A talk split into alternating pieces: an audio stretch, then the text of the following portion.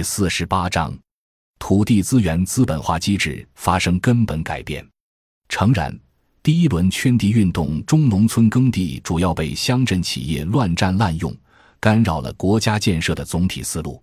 一九八六年三月二十一日，中共中央、国务院下发的《关于加强土地管理、制止乱占耕地的通知》中明确指出，乡镇企业和农村建房乱占耕地。滥用土地的现象极为突出，这种情况如果继续下去，将会给国家建设和人民生活造成严重恶果，贻害子孙后代。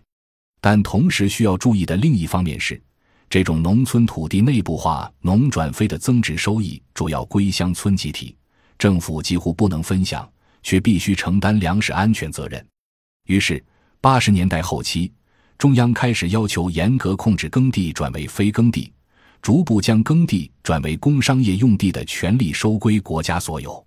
一九八六年，中共中央、国务院下发的《关于加强土地管理、制止乱占耕地的通知》，要求全面清查非法滥用的耕地，各级政府不得擅自下放审批权限。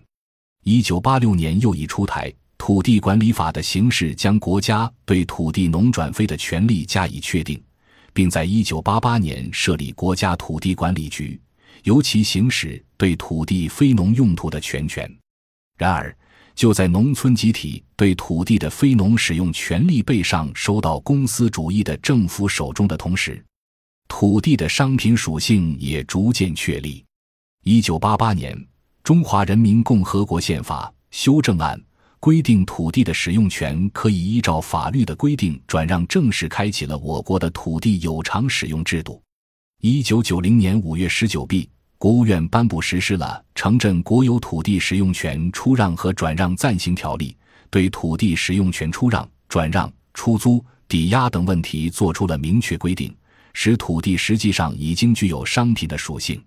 这就从根本上改变了土地资源资本化的性质和机制。从八十年代基层农村自主发展乡村企业的生产性的以地兴起，改为九十年代地方政府满足刚性开支的消费性的以地生财，土地变现遂成为地方政府最快捷的生财门路。